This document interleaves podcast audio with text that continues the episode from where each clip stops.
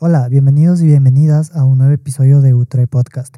Esta vez estuve con Jaime Rodríguez, un reconocido ufólogo ecuatoriano, con el que conversamos sobre qué es la ufología, su apreciación sobre los contactos, eh, abducciones y todos estos temas relacionados. Les dejo con el episodio. Muchas gracias por estar aquí. Eh, bienvenido a un episodio más de Utre Podcast.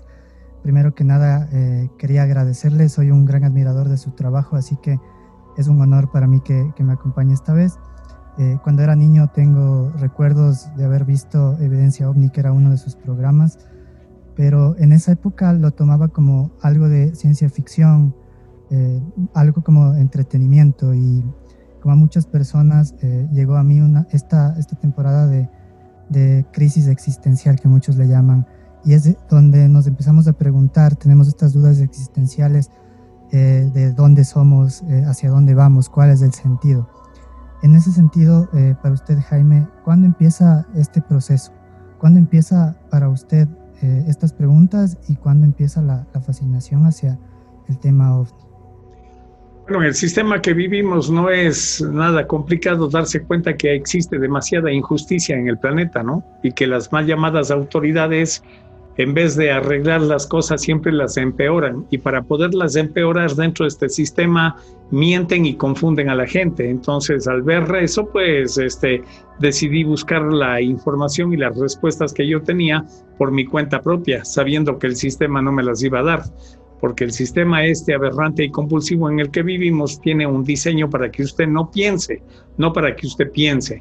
Eh, mientras más ignorante es usted, mucho mejor para el sistema. Así es que ahí está la diferencia, ¿no? Ahí yo empecé a buscar la información y bueno, eso es lo que me tiene aquí ahora. Ajá. Eh, pude leer un poco de su biografía y en ese sentido eh, escuché que desde muy pequeño usted tenía un problema con, con, lo que hablamos justo, con el sistema, y había tenido un recorrido durante varios colegios. ¿Cree que esto es una consecuencia de que desde un momento era, como usted lo llama, eh, un espíritu inquieto que no se conformaba con lo que le decían y quería eh, llegar a respuestas que iban más allá de lo que tal vez estaban en los libros o que un profesor le decía. Lo que pasa es que cuando uno es niño, se imagina que el profesor o el maestro lo sabe todo. O sea, uno no entiende que el profesor es un tipo común y silvestre que está lleno de prejuicios, frustraciones y todas esas idioteces que el sistema le ha agregado a él mismo. Entonces, aquí el punto es que ellos tampoco saben todo lo que uno les pueda preguntar, ¿no? Entonces hay unos que se acomplejan, se amargan y se complican la vida cuando uno le hacen preguntas que, que ellos no tienen respuestas. Entonces ellos eh, se encargan de, con su ego mal llevado, pues, de, hombre, pasar un mal informe de usted, digo, en el caso de un niño estudiante de cuarto o quinto grado de escuela, ¿no? Y bueno, pues todo eso fue lo que me llevó a mí a, a tener que peregrinar en varios colegios, el 90% de ellos de curas, ¿no? Entonces, yo diría que casi el 100% de curas, porque vengo de una generación donde que todos los colegios casi eran de curas aquí, ¿no? Habían solamente dos que no eran de curas. El uno era la bilingüe y el otro ya no me acuerdo. ¿Y, esta fascinación por el, por el tema ovni empieza desde su adolescencia o empieza después? No, no, no, yo no he tenido ninguna fascinación por los ovnis. Lo que pasa es que buscando respuestas llegué a este tema. O sea, cuando usted se plantea preguntas y busca las respuestas, va a llegar a algún lugar y usted va llegando como dicen por ahí, llegando al llegadero, y el llegadero es los ovnis. ¿Por qué los ovnis? Porque la vida extraterrestre, mire, si usted se hace algún planteamiento de estos, como usted dice, existencialistas o como le quiera llamar, eh, eh, para despertar su conciencia, entonces usted empieza a buscar información, usted encuentra un libro. Muy bueno el libro, ese libro satisface todas sus preguntas, entonces usted dice, ¿De dónde salió esta información? Entonces usted empieza a recorrer el camino para ver de dónde sale esa información, porque claro, los libros cuando se escriben generalmente se pone la bibliografía que se llama y ahí le dice autor tal de ese tal, ¿y de dónde? Entonces yo empezaba a hacer el seguimiento y de dónde ese autor sacó esa información y de dónde y haciéndole un seguimiento, en algún momento llegaba, por ejemplo, a Madame Blavatsky. ¿Y de dónde Madame Blavatsky saca eso? ¿Y de dónde viene todo? Y todos, el fin último dentro de este tema, eran seres viniendo del espacio exterior que nos traían esta información. Todos. Entonces dije, bueno, entonces la respuesta está afuera, ¿no? Por eso es que incluso por ahí hay, por ahí he visto que hay incluso un afiche que dice las respuestas están allá afuera, ¿no? señalando con el dedo. Y así es, o sea, a lo largo de la historia de la humanidad no existe un libro que le hable de origen de culturas y civilizaciones en donde usted no encuentre a estas personas hablándonos de, eh, con cualquier nombre, ¿no? Ángeles, arcángeles, como usted quiera llamarles, pero son extraterrestres, al final todos son extraterrestres. Ajá. Eh, y entonces, eh, ¿en qué año más o menos es el que usted se, se gradúa como ufólogo? en el 79. Ya, si vamos por la parte de la terminología de la palabra, eh, ufología sería el estudio de los eh, objetos voladores no identificados, ¿verdad? A ver, la materia en sí es exobiología. Usted puede ir a una ah. universidad y estudiar exobiología. Una de las materias de la exobiología es la ufología. Es como decir, en la escuela le dan 10 materias y una de esas es la gramática. No hay gramatólogos, pero bueno, aquí sí se hace eso, ¿no? La ufología este, ha desarrollado mucho y ha contribuido mucho, sobre todo en, en, difundir información de estos objetos que andan por ahí dándose la vuelta y que no corresponden a la aeronáutica convencional, ¿no? Ajá. Eh, ¿Usted esto estudió en Ecuador, en otro país? Eh, ¿Cómo fue el camino que le México, llevó a México. Mire, la ufología tiene cinco niveles, ¿ya? Cada nivel dura seis meses aproximadamente. El fenómeno mío es como un edificio de 15 pisos. Entonces, en cada piso hay un nivel de información diferente, diferente, diferente. Entre esos 15 pisos están segmentados en, en cinco niveles de tres pisos. Y eso es lo que se estudia, ¿no? Y eso lo estamos estudiando aquí en Ecuador también ahora. Ya tenemos la academia, ya tenemos la comunidad ufológica ecuatoriana, ya creamos, ya graduamos los primeros 14 ufólogos y todo eso. Ajá, eh, ya, perfecto. Entonces, eh, en base a esto, yo entré con el tema de la ufología porque me parece interesante.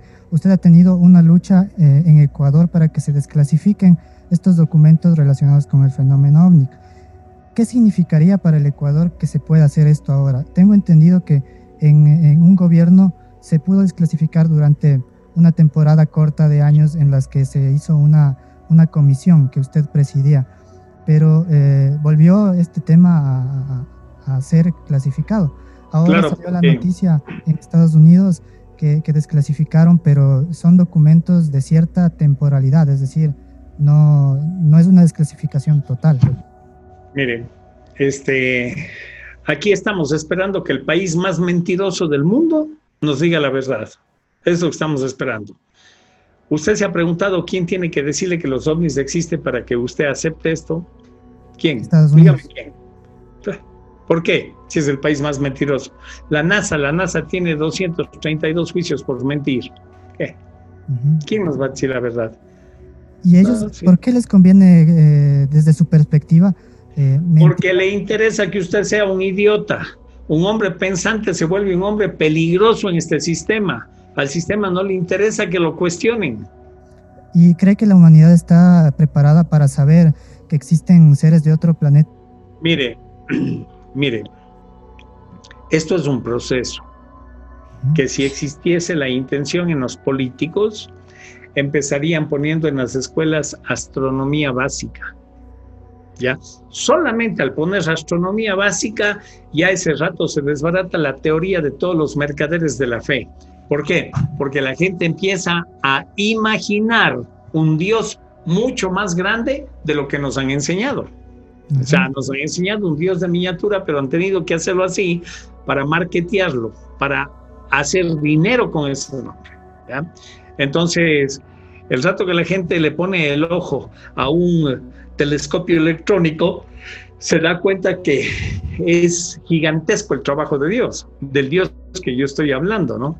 Ahora, el Dios del marketing es otro, creado a imagen y semejanza de ellos nada más, ¿no? Solo con el fin de hacer dinero y de, bueno, pues embaucarle a la gente. Entonces, ahí, por ejemplo, se, se, se terminaría este sistema de, negocio que tienen los curas y todos los religiosos de estos, ¿no? Entonces la solución estaría en, eh, bueno, si es que hubiera la intención política de hacerlo, en, hacer un proceso, como usted dice, por niveles. Claro, ese es el primer paso. Chile empezó así y mire cómo está Chile ahora, ¿no? Chile tiene el proyecto más grande del mundo de búsqueda de vida extraterrestre.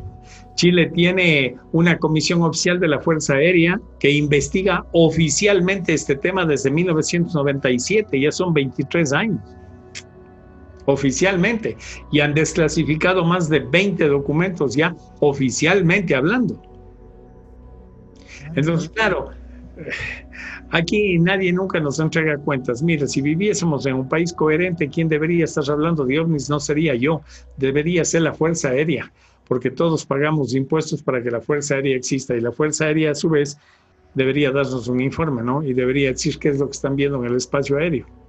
A pesar de que existen muchos reportes, ¿verdad? De, militares que han experimentado y pilotos que han experimentado en el Ecuador avistamientos eh, muy interesantes. Nosotros tenemos testimonio de algunos, ¿no? Pero sabemos que hay muchos más. Entonces la gran pregunta es, bueno, ¿y cuándo nos van a decir la verdad?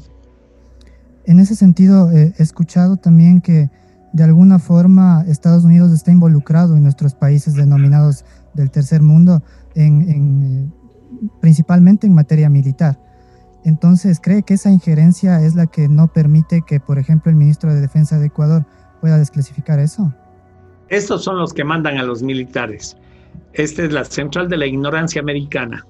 Y digo ignorancia porque si digo inteligencia, aquí no hay nada de inteligente. Ahí está toda la historia de lo que han hecho estos guambras aquí en, Ecuador, ¿no?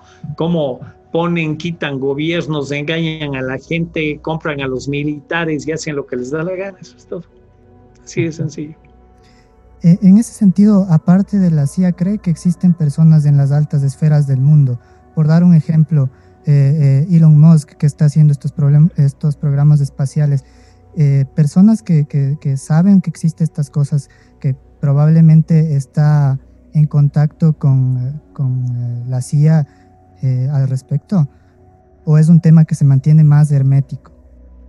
No, el trabajo que hace Elon Musk es desarrollando sistemas de propulsión para llevar al espacio gente y, y, reabastecer la estación espacial y ahora tiene un proyecto para Marte, porque en Estados Unidos nada es oficial. O sea, el gobierno no hace nada gratis. O sea, el gobierno contrata todo. O sea, en Estados Unidos no hay nada público. Lo que nosotros conocemos aquí como público, en Estados Unidos no hay nada público. ¿Comprende? O sea, las cárceles, los bomberos, todo lo que usted quiera es privado, todo es pagado. En Estados Unidos no hay una sola cosa que sea pública. Todo es privado, todo es pagado ahí. Entonces, cuando desearon, eh, ellos lo que quieren es deslindarse ya de la tecnología de los rusos porque vienen consumiendo sus satélites, sus uh, sistemas de propulsión de hace mucho tiempo. Entonces, claro, contrataron esta empresa privada que es una empresa de Elon Musk, ¿no? Tesla, y bueno, pues ellos quieren llevar, este, hacer, prefieren hacer negocios con la empresa de Elon Musk que con los rusos. Eso es todo. O sea, no quieren seguir dependiendo de los rusos. Entonces, es solamente una estrategia. Y de por medio, pues cuando se trata de una empresa privada, la empresa privada hace muchos más esfuerzos sabiendo que toda la plata que piden se la van a dar, ¿no? Y en el caso de Estados Unidos así es. Hay otro, otra empresa también, esta eh, Spirit, que ahora están ya desarrollando el primer transbordador para llevar turistas a la Luna, pero no para aterrizar en la Luna, sino para darse una vuelta alrededor de la Luna y regresar a la Tierra. El viaje duraría dos días. Ajá. Eh, entonces el futuro de la humanidad también eh, está, sería en entender que no somos eh, seres solo de la Tierra, sino en, unos cuantos años también el objetivo es que pasemos hacia otro planeta.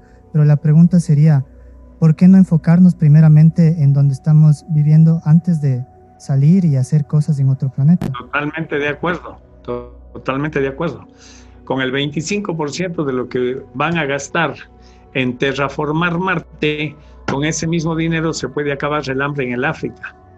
Pero estamos manejados por un poco de bestias que son los que se reparten este planeta, ¿no? Si le digo otro término, pues no me va a entender. O sea, es gente que se está tragando literalmente el planeta, ¿no? Mire, ahora mismo estamos en manos de cuatro dioses, dioses con D minúscula, ¿no? El uno es este, este Zuckerberg que maneja el Facebook y el Instagram.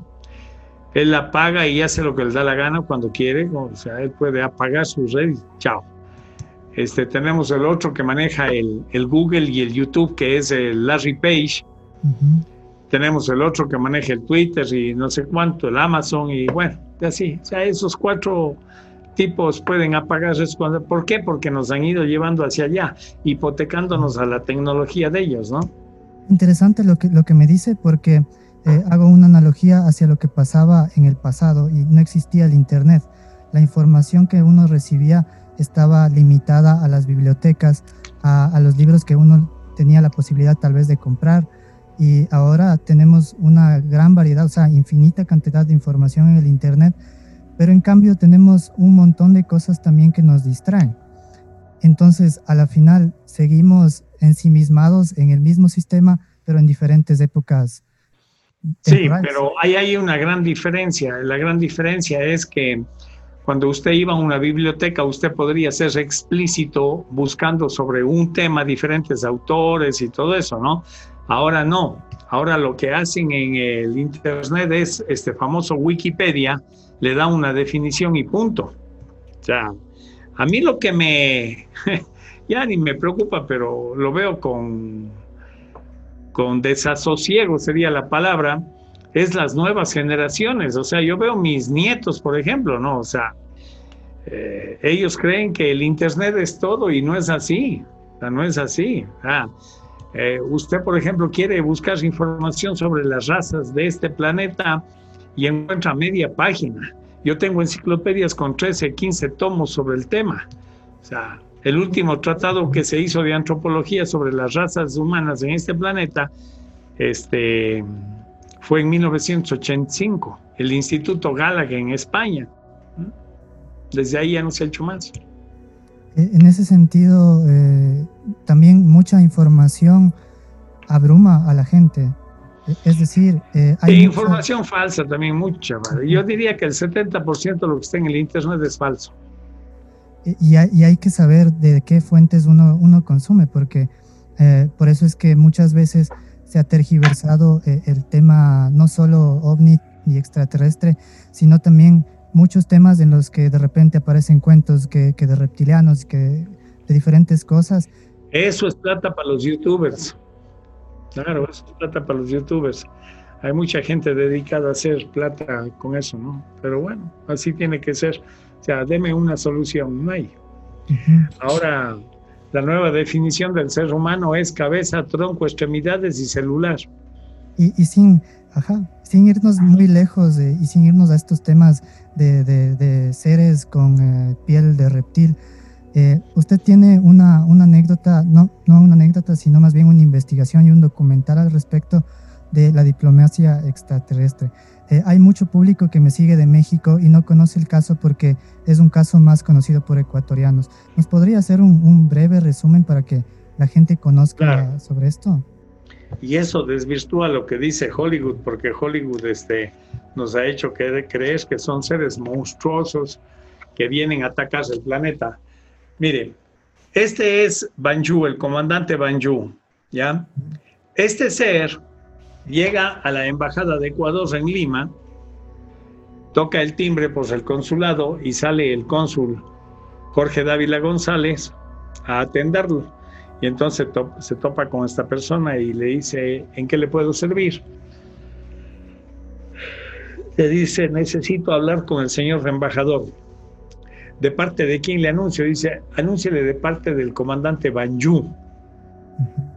Se dice, pero el comandante Banju, usted es comandante del ejército, de la Fuerza Aérea. No, le dice, mire, mire, soy comandante de esa nave y señalando con el dedo hacia el cielo le muestra la nave que se estaba balanceando ahí 200 metros sobre la embajada. ¿Esto en qué año fue? En el 70. Entonces digo, ya antes acá está de presentación, pues Y, estos documentos eh, usted pudo investigar gracias a esta... Están en el Ministerio de la Defensa esos documentos, incluyendo la foto de Banju, incluyendo la historia y todo lo que ellos vivieron. Ahí están en el Ministerio de la Defensa. Es, es, algo increíble. Eh, claro que sí.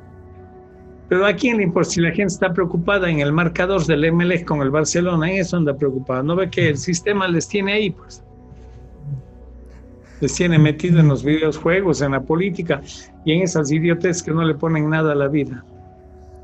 Y, eh, bueno, llega, llega Banju y estaba en búsqueda del, del, embajador. A la final le dieron paso para que pueda no, con él. Le, atendía, le atendió Jorge Dávila González y Alberto Ávila Machuca.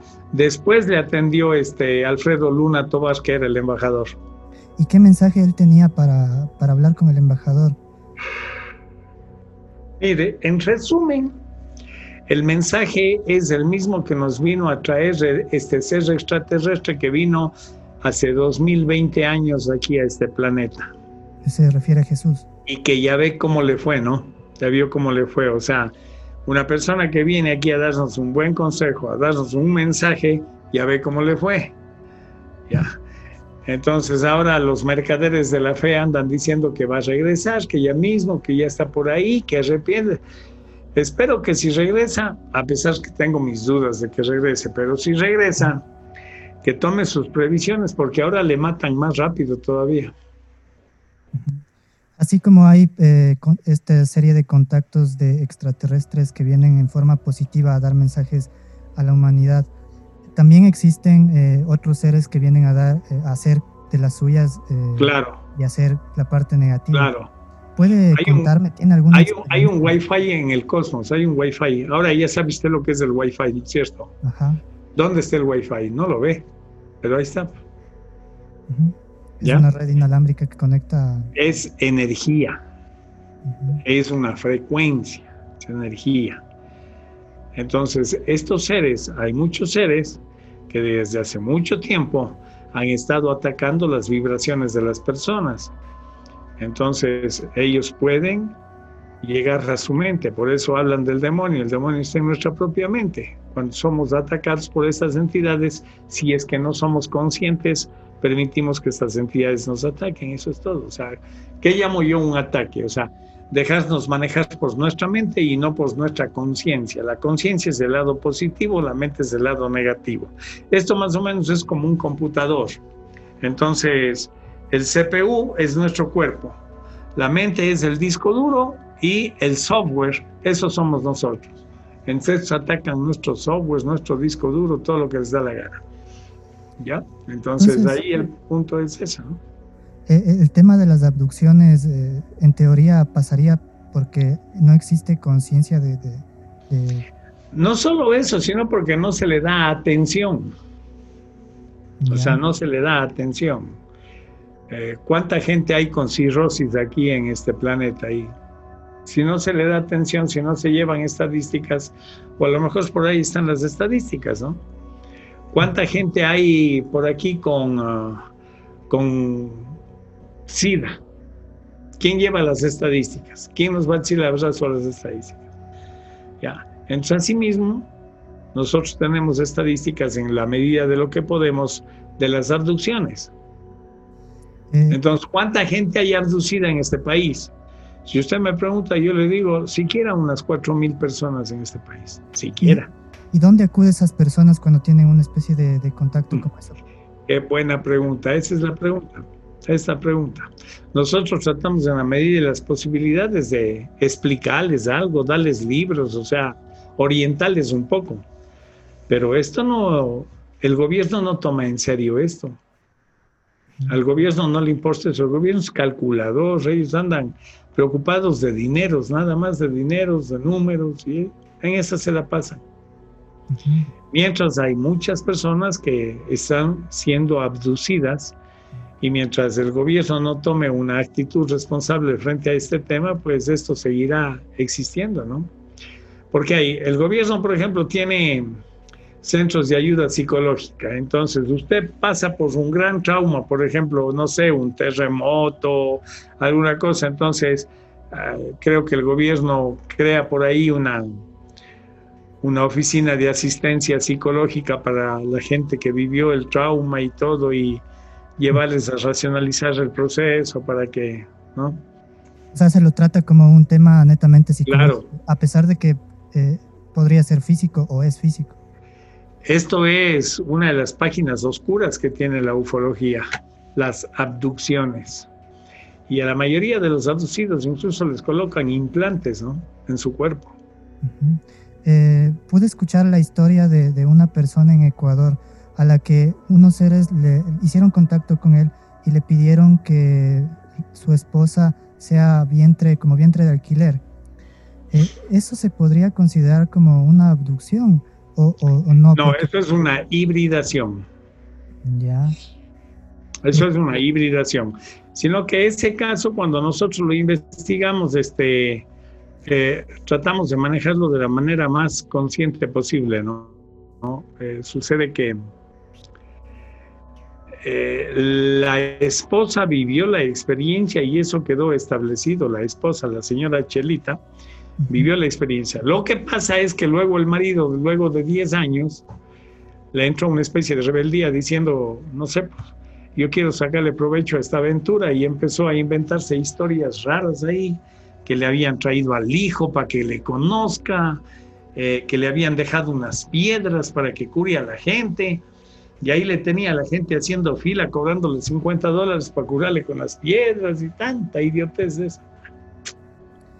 Ah, bueno, entonces ahí eso también es, es, otra, es otro tema también muy interesante porque así como hay, digamos, contactados o personas que hacen negocio de eso, también existen personas que empezaron de buena fe a hacer investigación eh, y luego empezaron a crear libros y secuelas y secuelas. Ahí tiene usted un ejemplo de cómo son influenciados por energías negativas.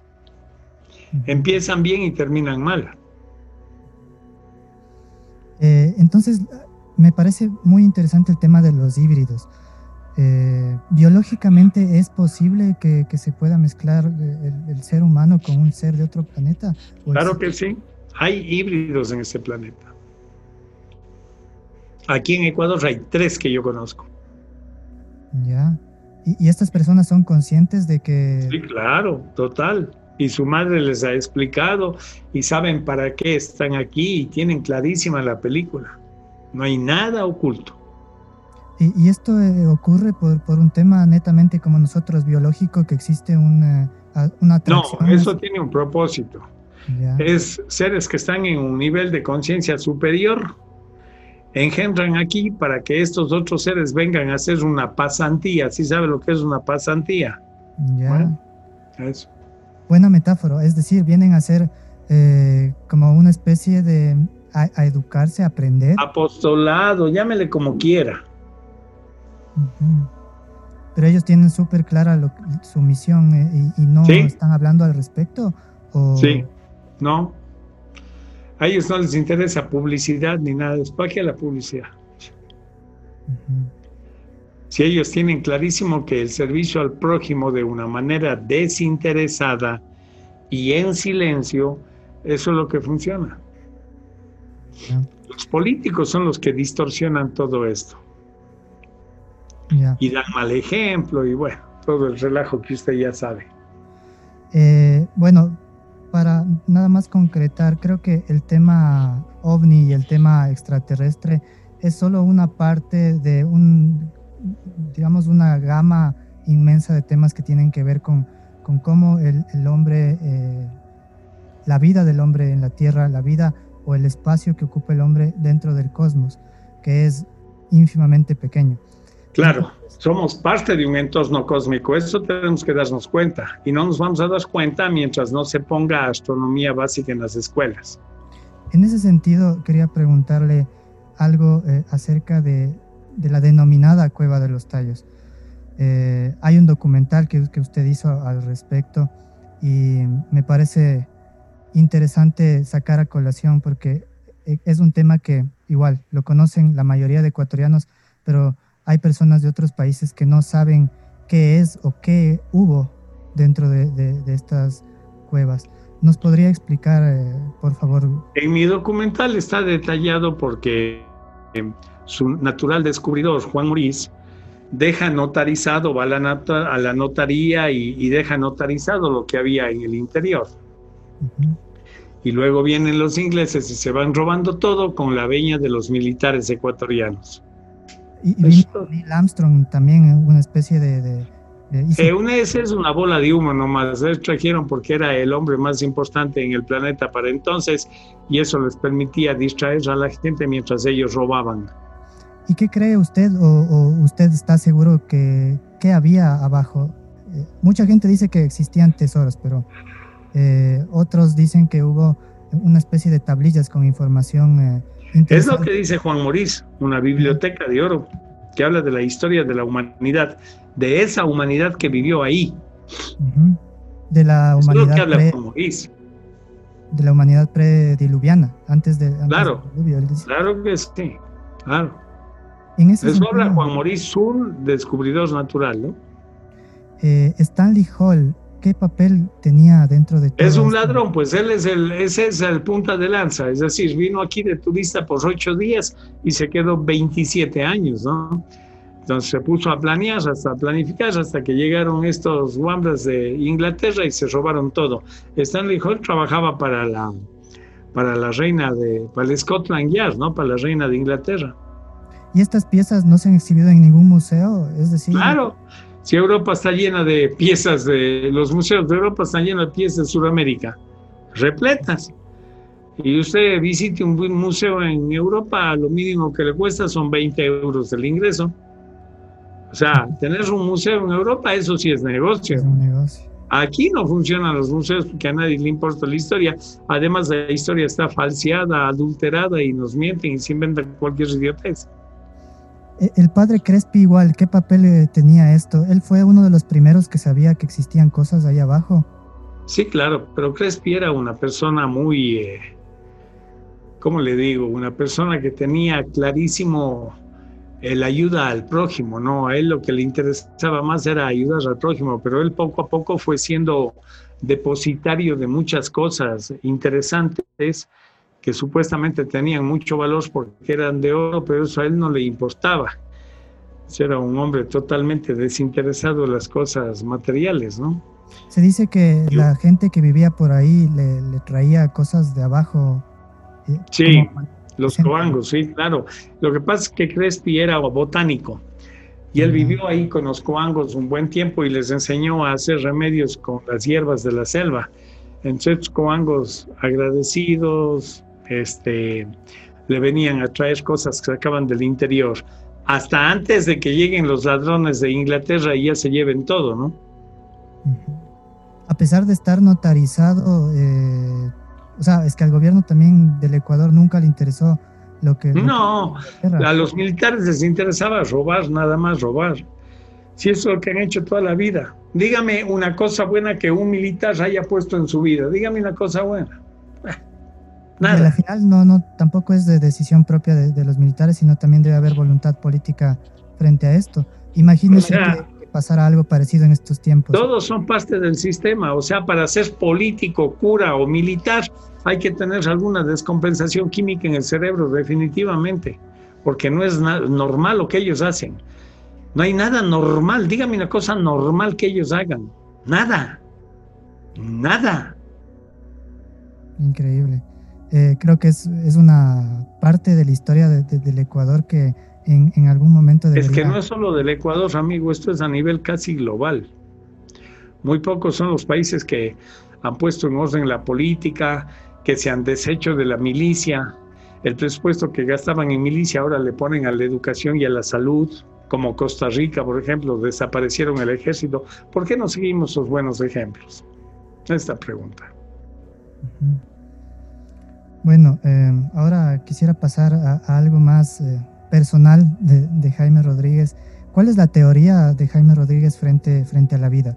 Somos una, un producto de una serie de casualidades y condiciones que a lo largo de miles de años lograron evolucionar para tener no para nada de raciocinio. no dan los tiempos no dan los tiempos o sea eh, eh, Darwin estuvo muy equivocado en sus teorías, ¿no? Y bueno, pues ya en la década de los 80, en los 70 mismo ya Francis Crick cuando desglosa el genoma humano ya dejó establecido de que era totalmente imposible la evolución, o sea, la teoría de la evolución era una farsa.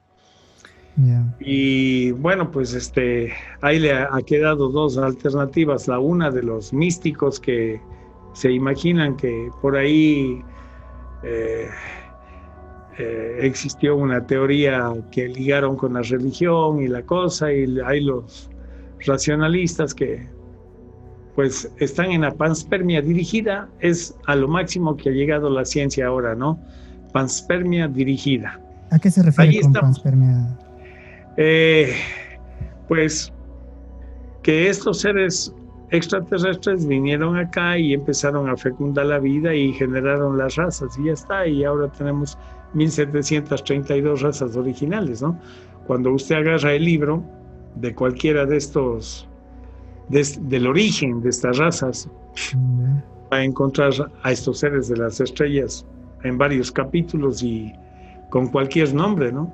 Es decir, la raza humana no es originaria del planeta Tierra, fue traída para acá. No, fue traída.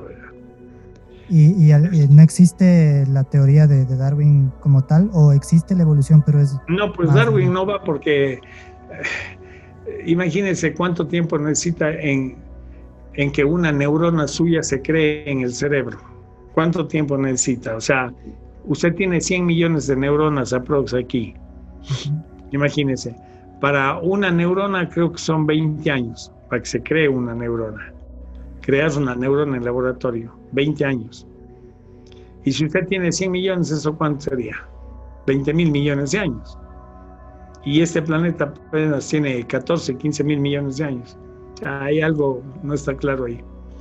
Por hablarle de las neuronas y por no hablarle de, por ejemplo, del código el flagelo bacteriano, o la condicionalidad irreductible, ¿no? Son mini motores muy complejos. Entonces, eh, la genética tiene serios problemas. Pero bueno, hay gente que se fanatiza, entonces eso ya tiene que ver con la herencia cultural de cada persona. ¿no? Eh, y, bueno, hablamos de la parte biológica, pero si hablamos, como usted lo denomina, del software, ¿Cuál es, cuál es su, teoría de qué somos nosotros? Somos energía consciente de vida viviendo una experiencia física en este cuerpo. Eso somos. ¿Tenemos un vehículo terrestre esta vez? Es el vehículo, es el vehículo. Y nuestra energía, esa es la que transmigra cuando morimos. O sea, lo que llamamos morir, ¿no? O sea, ya cuando el cuerpo deja de funcionar, esa energía transmigra y se va. Es decir, desde ese punto de vista, la reencarnación sería el siguiente, el siguiente paso después de la muerte. No hay otra forma de explicar la justicia divina. Y, entonces, e, en ese sentido, tampoco eh, sería delimitarnos a que existe la reencarnación solo en cuerpos terrestres, ¿no es cierto? Sino también probablemente existe, como usted decía, una escalera. Claro, escribí un libro que se llama Mi reino no es de este mundo y ahí explicamos detalladamente este proceso de evolución. ¿no? O sea, si usted quiere saber cuál es el, el objetivo principal de nuestra existencia en este planeta, es precisamente esa, evolucionar conscientemente, ¿no? Si es que usted está aquí en este planeta no es para hacer dinero, si usted estaría aquí para hacer dinero sería el, el más vil de los propósitos, no tendría sentido su vida. Usted está aquí para evolucionar conscientemente, ese es el propósito de su existencia. Eh, y, en ese sentido, en, ese propósito, eh, ¿cree que existe un, destino predeterminado? Es decir, nosotros escogemos qué es lo que, cuál es nuestro propósito, qué es lo que tenemos que hacer. Claro, usted tiene que despertar y darse cuenta. Usted, por méritos propios es esto, no con los militares de por años de servicio, es por méritos propios. Despierte usted, no se preocupe de los demás, usted despierte. Si el mundo no va a cambiar, el mundo va para peor. Siempre ha ido para peor el mundo, siempre. O sea, yo le garantizo que el mundo nunca va a cambiar. Usted puede cambiar, el mundo no va a cambiar, esto va para peor, siempre ha sido así.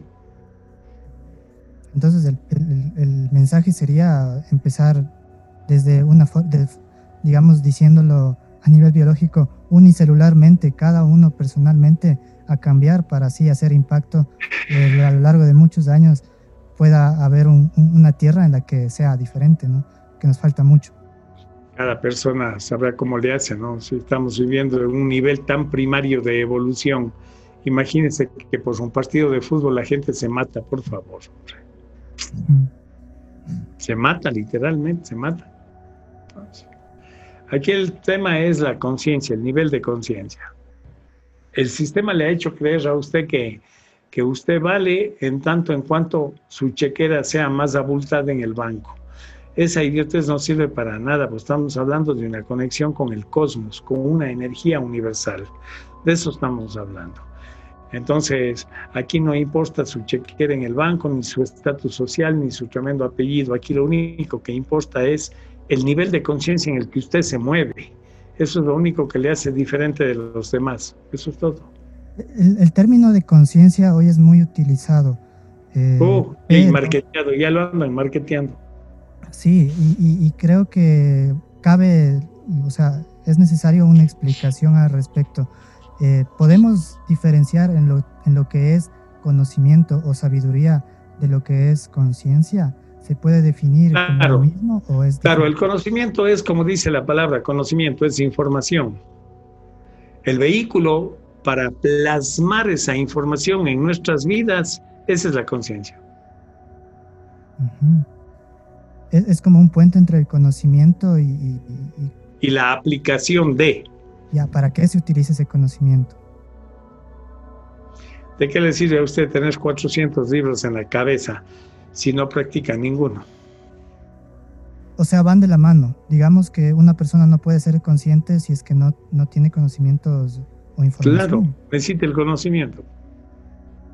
Ya, e, e, e, a ver, entonces ahí me genera una duda. ¿Los animales son conscientes? No, ellos marchan por su instinto, que es muy diferente. Ya. Es un nivel de energía diferente. Listo. Eh, me, deja con un montón de dudas, Jaime. Muchas gracias. Bueno, no se preocupe. Hacemos una cita la próxima vez y anotes esas dudas y ahí vamos sobre la picada. yo Perfecto. que pasa que he tenido un día muy complicado. Estoy trabajando desde las 4 de la mañana. Estoy cabezón ya a esta hora, así es que eh, hagámoslo otro día y, si es posible lo hacemos más temprano también. ¿ok? Listo. Eh, quería terminar nada más eh, que, diciendo, o sea, quisiera preguntarle unas cosas cortitas. A lo largo de su vida y experiencia y trabajo ha tenido un montón de aprendizajes y me gustaría que comparta con la gente que si tuviera que quedarse con, tres aprendizajes que le gustaría siempre tenerlos presentes, es decir, estos que le sirven de brújula, ¿cuáles serían? Bueno, el primero es que aceptemos lo que es porque ya es. La gente a veces quiere que las cosas en su vida sean como ellas quieren que sea y por eso sufren. El segundo es que aprendamos a vivir el presente, aquí, ahora. La gente está en la ducha, se está bañando, pero no está en la ducha, está pensando, está con la mente en la oficina, en el auto, en cualquier cosa, no disfruta el momento. Tenemos que aprender a disfrutar el momento. Ese es el presente. Y la tercera es que aprendamos a vivir en paz, que eso depende de cada uno de nosotros, de nadie más.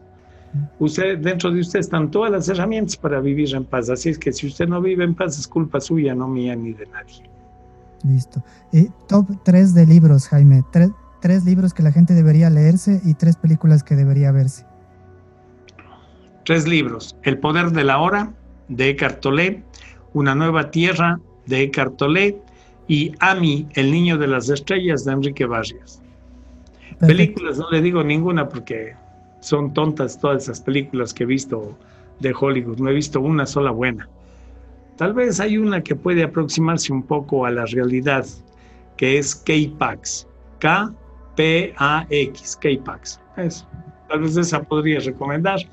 Y Avatar podría ser también Avatar porque a eso vamos ya. Ya están yendo a sacar Elon 3 de la luna, ¿no? ¿Se ha visto The Arrival, Jaime? Sí, una porquería, ¿no? Es puro ciencia ficción idioteces de esas. muchas gracias. Gracias por tomarse el tiempo y acompañarme. Ha sido un Ya, pues que esté bien, amigo. Nos veremos en una próxima oportunidad, ¿no? Eso fue todo por el episodio de hoy. Gracias por escribirme y enviar sus recomendaciones. Nos vemos en el siguiente episodio. Bye.